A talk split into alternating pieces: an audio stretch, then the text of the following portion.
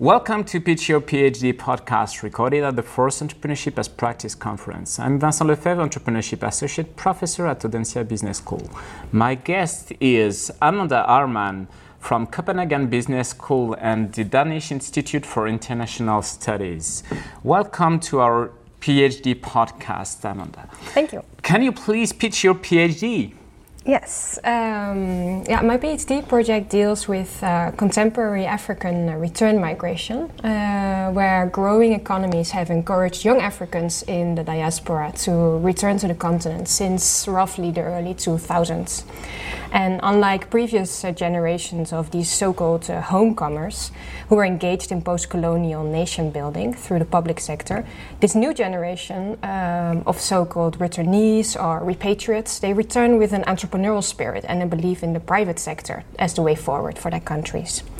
International development organizations and also African governments have placed very high expectations on these young returnees by presenting them as the next developers of Africa. Well, my research aims to challenge this hero image of returnees as the continent's next developers and takes the opportunities to, uh, to scrutinize the developmental role that these African returnees actually assume. Uh, I aim to do this by examining their entrepreneurship practices on the ground through the concept of entrepreneuring, which can be understood as, quote, transgression of limits of various kinds for purpose of creating new or superior values for users, citizens, or customers, unquote. Focusing on Ghana, a relatively small West African country with continuous high growth rates and with a reputation of being the home of global Africa, the aim of the research is to reveal the subtle and multiple and perhaps even paradoxical ways in which returnees engage with development and how this becomes manifest from the grassroots. The research is interested in understanding the ideas and ideals of development that returnees in Ghana hold by examining how their conception of development is practiced in everyday entrepreneuring, and how, as part of this, possible tensions and possibilities of transnationalism, understood as hybrid, liminal, in between positionality, alters the course of entrepreneuring. This also means assessing how uh, practices uh, challenge or embrace existing neoliberal, post developmental, and post colonial discourses. Well, to study this, I take a performative line of inquiry, and that implies studying the entrepreneurship practices of returnees as performative acts, and thus their engagement with development as so called doing development. Here, I want to point to an important distinction between what is a performance and what is performativity. Well, performance refers to the practice itself, an act of something, such as a speech act, but performativity refers to a future reality or something that the performance aims to construct. It has a reference to a future idea. Uh, I ground my analysis in a case study of uh, young entrepreneuring returnees who fairly recently relocated to Ghana and to work as creative entrepreneurs or artists in Ghana's capital, Accra. And I see the creative industry in Ghana as a particular social site where development is imagined and acted out and accomplished by these entrepreneuring individuals who have a foothold in more than two worlds.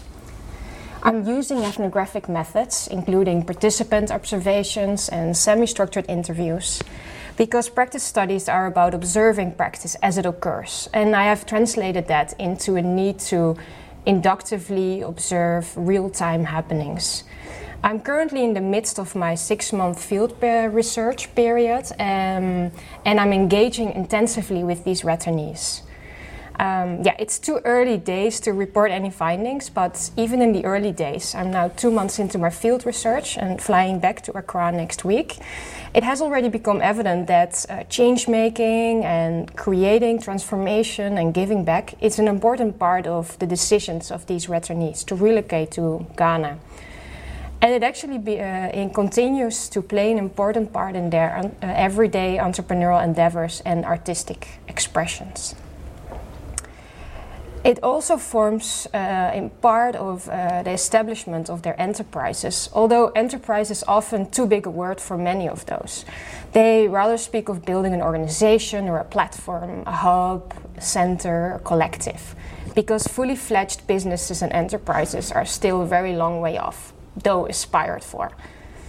These returnees aim to create change through, for example, designing and promoting contemporary African fashion and accessories, home interior, through music and filmmaking, and through building physical and virtual platforms, artistic hubs to facilitate conversation among fellow creatives. As said, it's uh, only early days, and I will know uh, much more after completing my field research. But eventually, I aim to use this qualitative case study of African returnees in the creative arts in Ghana to generate much needed private sector perspectives to existing theory on migration and development and hope to shed light uh, not only on forms of economic and social development, but also reflect on the role of cultural development. Okay, great. What was your biggest challenge during this time? Um, I guess, uh, like many PhDs, uh, it is challenging to be quite alone in this project um, and to be the only one that is so deeply invested and interested in this uh, topic to be alone with your thoughts and also to be in this constant state of confusion. Uh, I guess the more that I read, the more that I learn, the more that I realize that I actually don't know everything and anything. So, um, but my supervisor at CBS has also comforted me the other day, who says that Amanda, you are just confused, but on a higher level. So that gives me confidence. Okay, and your main surprise? Um, I guess what surprises me in the whole process, the three-year project, is the freedom that you get. The freedom to, to travel to different places, to engage with uh, senior scholars, uh, freedom to to also go to uh, conferences and courses and to do longer field periods uh, and to really give it my own shape. Uh, I was not expecting that and a very happy surprise. Thanks a lot, Amanda, for this speech. All the podcasts are downloadable on podcast-entrepreneuria.audencia.com.